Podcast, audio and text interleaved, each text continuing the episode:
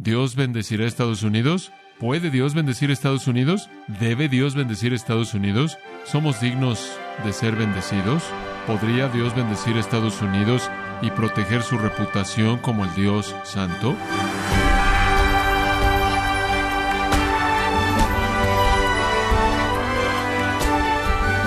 Sea usted bienvenido a esta edición de Gracia a vosotros con el pastor John MacArthur. La Biblia claramente dice que no hay nada que podamos hacer para ganar nuestra salvación. Pero ¿podemos decir lo mismo acerca de las bendiciones? ¿Qué es lo que Dios quiere para bendecir a Estados Unidos o a cualquier otra nación? No se pierde el programa de hoy cuando John MacArthur le muestra las cosas que Dios quiere para bendecir a una nación. Esto es parte de la serie titulada ¿Puede Dios bendecir a Estados Unidos? Y yo agrego, o a cualquier otro país? Esto aquí en gracia a vosotros. Una de las nuevas características en nuestro país es esta obsesión con Dios bendiga Estados Unidos. En sí mismo es un tono agradable y una canción bien diseñada que fue cantada en muchas ocasiones durante muchos años en nuestro país pero ahora se ha convertido en una especie de nuestro nuevo himno nacional, si no es que nuestra oración nacional. Y aparentemente a partir de todo lo que puedo ver, conforme veo la emoción que se apega al cantar la canción, no solo hay simbolismo aquí, no solo hay sentimentalismo superficial, tengo la idea de que los estadounidenses realmente quieren la bendición de Dios y con eso quieren decir protección. Bendición quiere decir Dios, no me dejes morir, significa no dejes que mis hijos mueran, no dejes que mi cónyuge muera. Significa Dios, mantén nuestras libertades. No nos coloques en una posición en la que tengamos que formular todo tipo de leyes contra el terrorismo que lleguen a afectar nuestras libertades que tanto amamos. Me da la idea de que la bendición entonces está asociada con protección, está asociada con seguridad, está asociada con libertad y está asociada con prosperidad. Y es un clamor tan fuerte en la actualidad que inclusive los ateos que normalmente expresan sus ideas y los agnósticos militantes de alguna manera se han hundido en las sombras, conscientes de que si expresaran su opinión, de hecho, podrán invitar un ataque nacional que los derrotaría. Los Estados Unidos, hasta cierto punto u otro, está en un estado de temor, tienen miedo, y están clamando al cielo para que les dé un medio de apoyo invisible en contra de un enemigo invisible por parte de un Dios invisible. Y esperan que Dios no solo sea omnipresente, no solo omnisciente, no solo omnipotente, pero aún más importante que eso, que esté interesado. El clamor de Dios bendiga Estados Unidos parece estar subiendo más y más en su volumen y demandando más y más emoción. Y conforme estaba escuchando esto, me impactó como algo interesante. La oración es simple, Dios bendiga Estados Unidos. Manténos protegidos, manténos seguros a largo plazo, manténnos libres, manténnos prósperos. Y conforme comencé a pensar en el hecho de que si Dios fuera a bendecir a Estados Unidos como toda persona quiere que lo haga, podría verse muy diferente de lo que esperaríamos. ¿Dios bendecirá a Estados Unidos? ¿Puede Dios bendecir a Estados Unidos? ¿Debe Dios bendecir a Estados Unidos? ¿Somos dignos de ser bendecidos? Y si Dios bendijera a Estados Unidos, ¿qué estaría Él diciendo acerca de su santidad? Si Dios bendijera a Estados Unidos, ¿qué estaría diciendo Él acerca de nuestra moralidad, acerca de nuestra condición espiritual? ¿Podría Dios bendecir a Estados Unidos y proteger su reputación como el Dios santo? Ahora, claro, Dios siempre puede hacer lo que Él quiere, cuando Él quiere, pero cuando hablamos de bendición, Él ha establecido de manera clara y repetida condiciones. He escuchado con cuidado esa canción Dios bendiga a Estados Unidos. No hay versículo ahí que identifique las condiciones. Y tampoco los estadounidenses parecen estar abriendo sus Biblias para tratar de entender cuáles son las condiciones. Yo no oigo a nadie diciendo, Dios, ¿qué es lo que necesitamos hacer para ser bendecidos? Entonces voy a responder a la pregunta que nadie está haciendo. De hecho, creo que este es un asunto serio. No creo que quieren conocer las condiciones. Es algo así como, no preguntes, solo bendice. Nosotros preguntaremos y pediremos. No pidas nada de nosotros, solo queremos bendición. No impongas ninguna condición. No pidas nada de nosotros. danos protección, danos seguridad, danos libertad, danos prosperidad, pero no te metas con nuestra moralidad. Yo no oigo ningún clamor nacional de arrepentimiento. ¿Usted sí? Yo no oigo ninguna afirmación nacional de la ley de Dios, la palabra de Dios. Yo no oigo clamor alguno por virtud y perdón. Yo ni siquiera oigo a los predicadores predicando así. Francamente no estamos en posición alguna de ser bendecidos. Me parece que esta oración es fútil. De hecho, estamos en un mejor lugar para ser maldecidos, si puede tolerar esa palabra, porque la bendición siempre ha tenido sus condiciones, siempre. Y las condiciones no son difíciles de encontrar. Usted simplemente necesita ir a las escrituras. Así que hagamos eso. Un buen punto inicial es el capítulo octavo de Nehemías. Nehemías, capítulo ocho. A la izquierda de Esther, Job y Salmos. En este punto en particular en la historia de Israel, estaban llegando al final de una maldición larga. Habían experimentado juicio divino. Ese juicio había llegado a un fin. Estaban listos para ser bendecidos. Regresaron a la tierra de Israel de su cautividad en Babilonia, en donde habían estado durante un mínimo de 70 años, regresaron a la tierra y querían la bendición de Dios.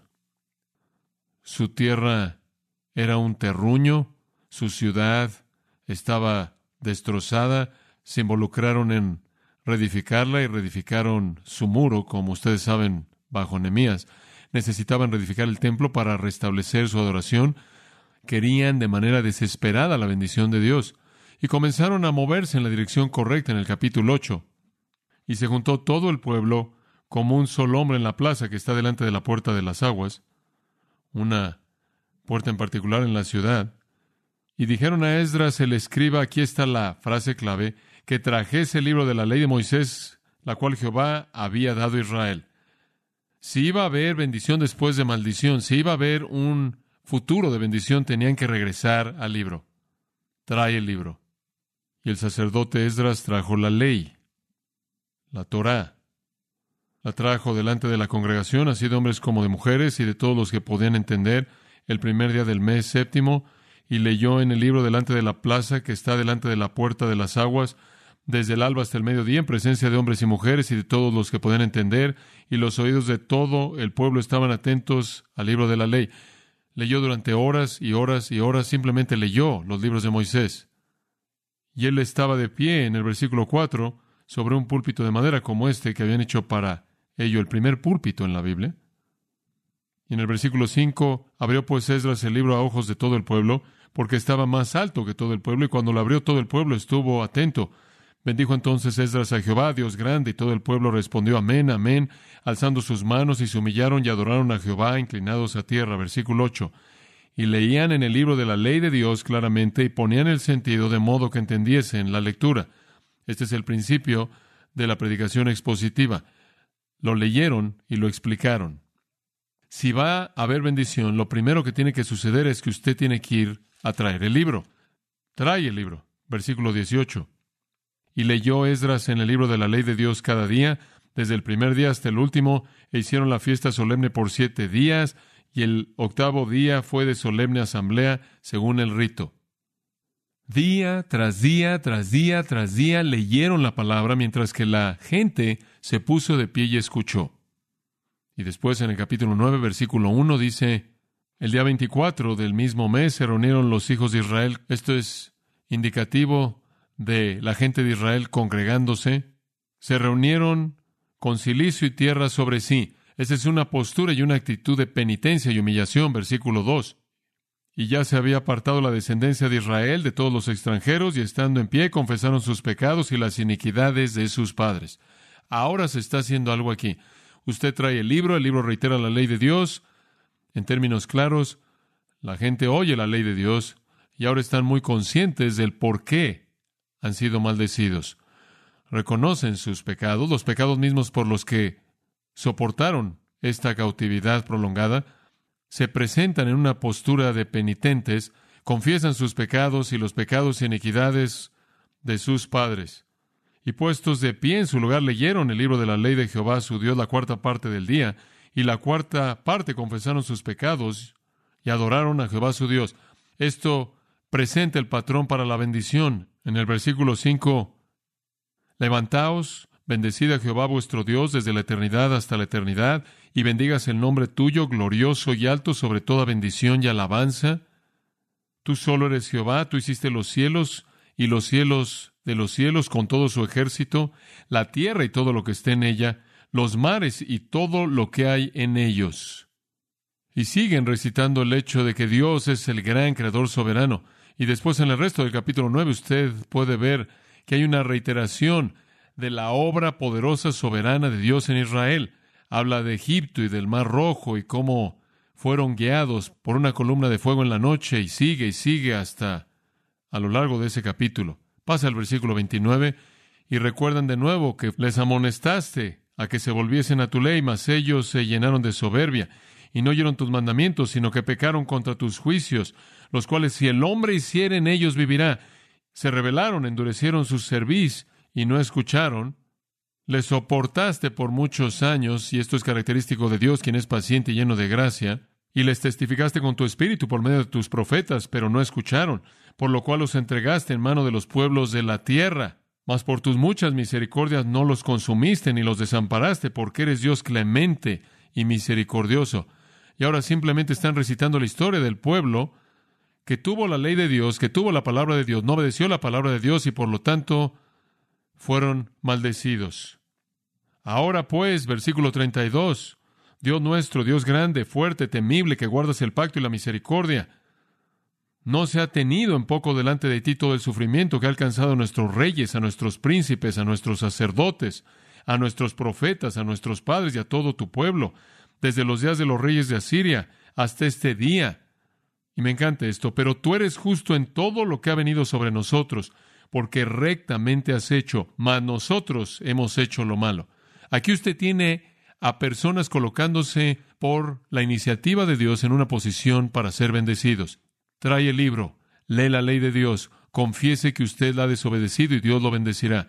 Israel sabía que no había misterio en los estándares para la bendición. Israel sabía que aunque ellos eran un pueblo de pacto que poseía el pacto, que era eterno, se les había dado promesas eternas que Dios cumplirá eternamente. Sabían que Dios es un Dios fiel, pero también sabían que Dios fue justo en castigarlos porque Él es un Dios santo.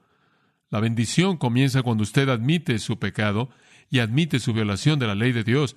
Israel tuvo que comenzar ahí, y eran una nación de pacto con promesas eternas, nosotros no. Estados Unidos no es una nación de pacto, no somos una nación elegida. Simplemente somos otra nación como muchas naciones que han venido y se han ido a lo largo de la historia humana. No tenemos un pacto eterno con Dios como nación. Estados Unidos no es una nación cristiana como tal. No tenemos un pacto que nos proteja, no tenemos promesas eternas nacionalmente que Dios de alguna manera tiene que guardar. Y entonces, si Israel, quien tiene esos pactos y esas promesas, no puede ser bendecido a menos de que obedezca la ley de Dios y se arrepienta de su desobediencia, porque suponemos que el estándar va a ser diferente para nosotros. De hecho, escuche unas cuantas otras escrituras del Antiguo Testamento para que no quede duda en su mente. Segundo de Reyes 17.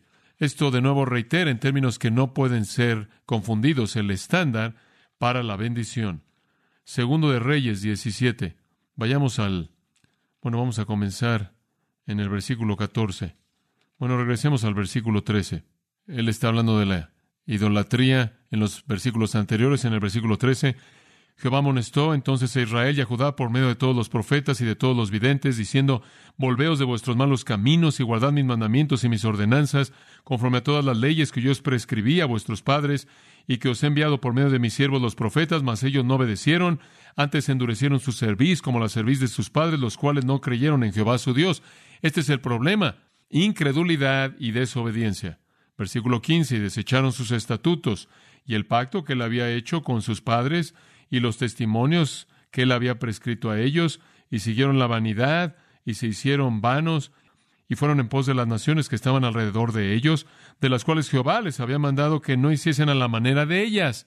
En otras palabras, simplemente absorbieron todas las idolatrías de todas las naciones que los rodeaban. Versículo 16. Dejaron todos los mandamientos de Jehová su Dios y se hicieron imágenes fundidas de dos becerros y también imágenes de acera y adoraron a todo el ejército de los cielos y sirvieron a Baal e hicieron pasar a sus hijos y a sus hijas por fuego y se dieron adivinaciones y agüeros y se entregaron a hacer lo malo ante los ojos de Jehová, provocándole a ira. Jehová, por lo tanto, se airó en gran manera contra Israel y los quitó de delante de su rostro y no quedó sino solo la tribu de Judá. Y eso está hablando de la cautividad del reino del norte, el reino en el norte llamado Israel, el reino en el sur llamado Judá, el reino del norte llevado cautiva por Asiria. Versículo 19. Mas ni aun Judá guardó los mandamientos de Jehová su Dios, sino que anduvieron en los estatutos de Israel, los cuales habían ellos hecho.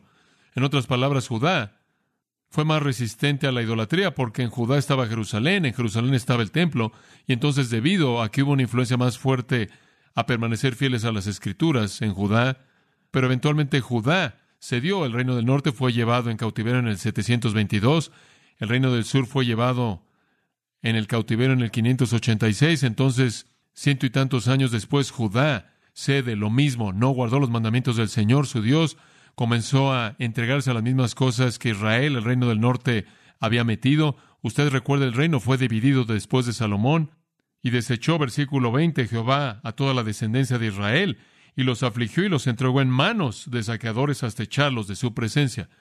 El meollo es muy simple. Aun si usted es una nación de pacto, aun si usted es el destinatario de las promesas eternas de Dios, todavía usted debe cumplir con las condiciones de bendición o será maldecido. Si ese es el caso de una nación de pacto, es el caso para una nación que no tiene pacto, lo cual somos nosotros. Observe el segundo de Crónicas. Y de nuevo, esta es una instrucción muy clara e inequívoca de las Escrituras. Segundo de Crónicas, capítulo 7. Por el momento, observe el versículo 19. El Señor ha reiterado las promesas del pacto davídico. La gente está consciente de las promesas del pacto abrámico, estas promesas eternas. Más, versículo 19. Si vosotros os volviereis y dejareis mis estatutos y mandamientos que he puesto delante de vosotros, y fuereis y sirviereis a dioses ajenos, y los adorareis, yo os arrancaré de mi tierra, que os he dado, y esta casa que he santificado a mi nombre, yo la arrojaré de mi presencia. Ese es el templo. Y la pondré por burla y escarnio de todos los pueblos. Y esta casa, que es tan excelsa, será espanto a todo el que pasar y dirá, ¿por qué ha hecho así Jehová esta tierra y esta casa?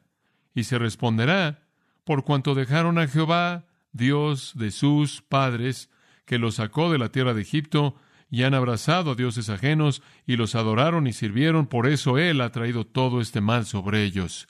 Y de nuevo reitero el punto obvio, cuando Israel dejó a Dios, cuando dejaron la palabra de Dios, cuando dejaron sus estatutos, dejaron sus mandamientos, comenzaron a establecer otros ídolos, dejaron la bendición de Dios y terminaron con maldiciones. Ahora, esto se les había dicho allá atrás en la Torá, allá atrás en el Pentateuco, de regreso en los libros de Moisés, Deuteronomio 28. Escuche dos versículos, versículos 58 y 63. Si no cuidares de poner por obra todas las palabras de esta ley, que están escritas en este libro, temiendo este nombre glorioso y temible, Jehová tu Dios. Escuche esto. Así como Jehová se gozaba en haceros bien y en multiplicaros, así se gozará Jehová en arruinaros y en destruiros. Si cumple con las condiciones, Dios se deleitará en bendecirlo. Si no lo hace, se deleitará por igual en maldecirlo. ¿Qué quieres decir con que se deleite en eso? Se deleita en el sentido de que él encuentra satisfacción al hacer lo que es coherente con su santidad. Es un principio simple. Usted somete su vida a la verdad de Dios, a la palabra de Dios, y en donde usted queda corto, usted se arrepiente, busca su perdón y entonces se coloca usted en un lugar de bendición. Fuera de una penitencia nacional, un quebrantamiento nacional, una contrición nacional por haber vuelto su espalda a Dios, a su palabra, por haber vivido en pecado, por haber menospreciado el adorar al Dios vivo y verdadero. No hay base sobre la cual Dios va a bendecir a alguien. Salmo 81, versículo 11 y 12. Pero mi pueblo no oyó mi voz. E Israel no me quiso a mí. Los dejé, por tanto, a la dureza de su corazón caminaron en sus propios consejos. Si usted desobedece a Dios, usted nunca será bendecido. Ese es el caso individualmente, por lo tanto es el caso colectivamente. Dice usted, sí, ese es el estándar del Antiguo Testamento. No, ese es el estándar universal. Dios dijo, yo soy Jehová, yo no cambio. Realmente no sirve de nada, sin importar qué tan bien intencionada sea la gente al seguir diciendo Dios bendiga Estados Unidos, Dios bendiga Estados Unidos, cuando es claro que Estados Unidos no está interesado en cumplir con las condiciones de esa bendición. Que Dios traiga a Estados Unidos de regreso a la verdad de las Escrituras, que Dios traiga a Estados Unidos a la penitencia verdadera, oramos por eso. Cuando estaba hablándole a este grupo de personas judías, dije dos cosas que tienen que suceder para que Dios bendiga a Estados Unidos. Una, tenemos que regresar a Dios. Y dos, tenemos que regresar a la culpabilidad.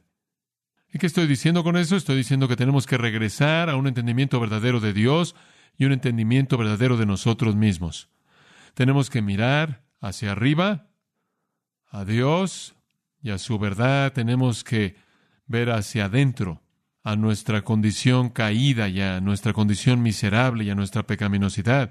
Mientras que estamos viendo la verdad de la moralidad de Dios, tenemos que ver la verdad de nuestra inmoralidad.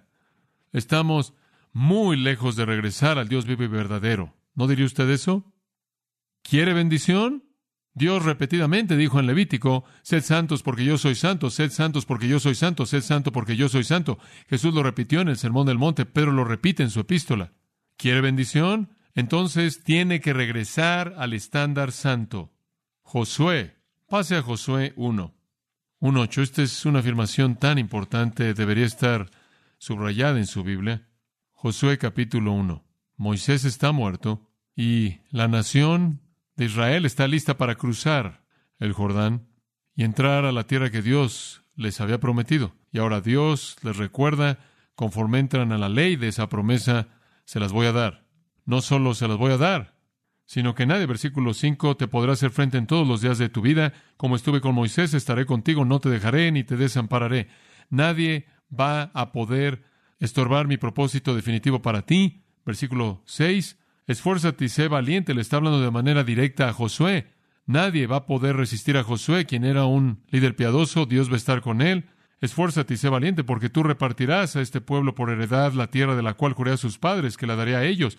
Solamente esfuérzate y sé muy valiente para cuidar de hacer conforme a toda la ley que mi siervo Moisés te mandó.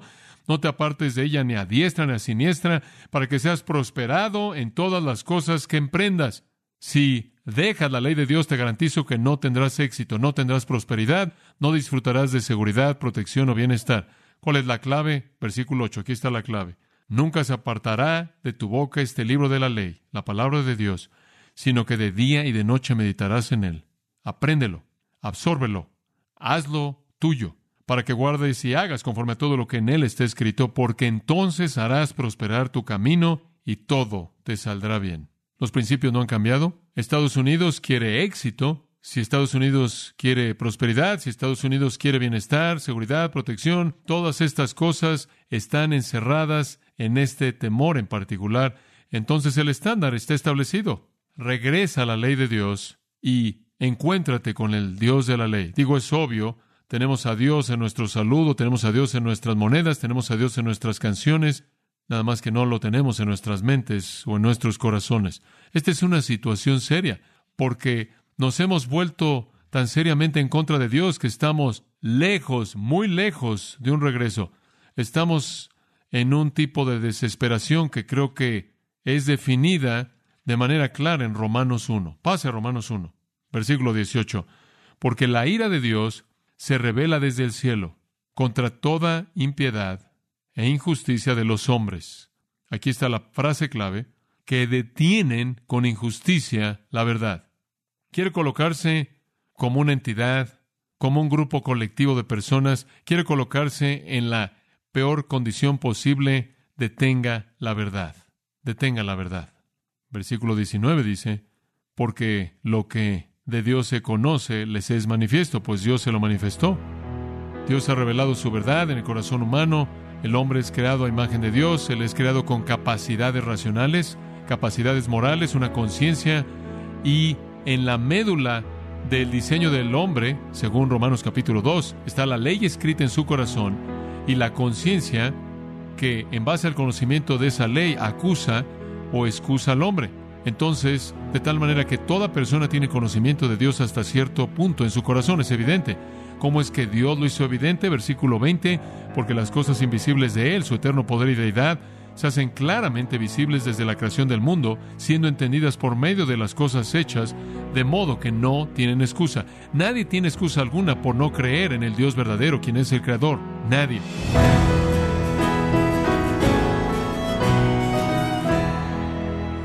Ha sido el pastor John MacArthur recordándonos que la fórmula para una nación que desea la bendición de Dios es obedecer los estándares de Dios y obedecer a su Hijo. Esto es parte de la serie titulada ¿Puede Dios bendecir a los Estados Unidos? Aquí, en gracia a vosotros. Y quiero recordarle, estimado oyente, que tenemos a su disposición el libro Nada más que la verdad, que le ofrece una defensa racional de las creencias cristianas para compartir el Evangelio efectivamente. Este libro escrito por John MacArthur puede adquirirlo en nuestra página gracia.org o en su librería cristiana más cercana. Si tiene alguna pregunta o desea conocer más de nuestro ministerio, como son todos los libros del pastor John MacArthur en español, o los sermones en CD, que también usted puede adquirir, escríbanos y por favor mencione la estación de radio por medio de la cual usted nos escucha en gracia a vosotros. Es importante conocer no solo el país y ciudad de donde usted nos escucha, sino también la radio. Para quienes contactan nuestro ministerio por primera vez, pueden solicitar una copia del mensaje de promoción sin costo alguno, un mensaje por oyente únicamente. Si usted vive en los Estados Unidos o Puerto Rico, escríbanos a Gracia Vosotros, P.O. Box 4000, Panorama City, California 91412 o puede escribirnos a través del siguiente correo electrónico radio arroba Le damos las gracias por su tiempo y sintonía en nombre del pastor John MacArthur y del personal. Y le comento que estamos orando para que Dios continúe extendiendo su gracia en usted mientras nos acompañe en la próxima edición para continuar desatando la verdad de Dios un versículo a la vez aquí en gracia a vosotros.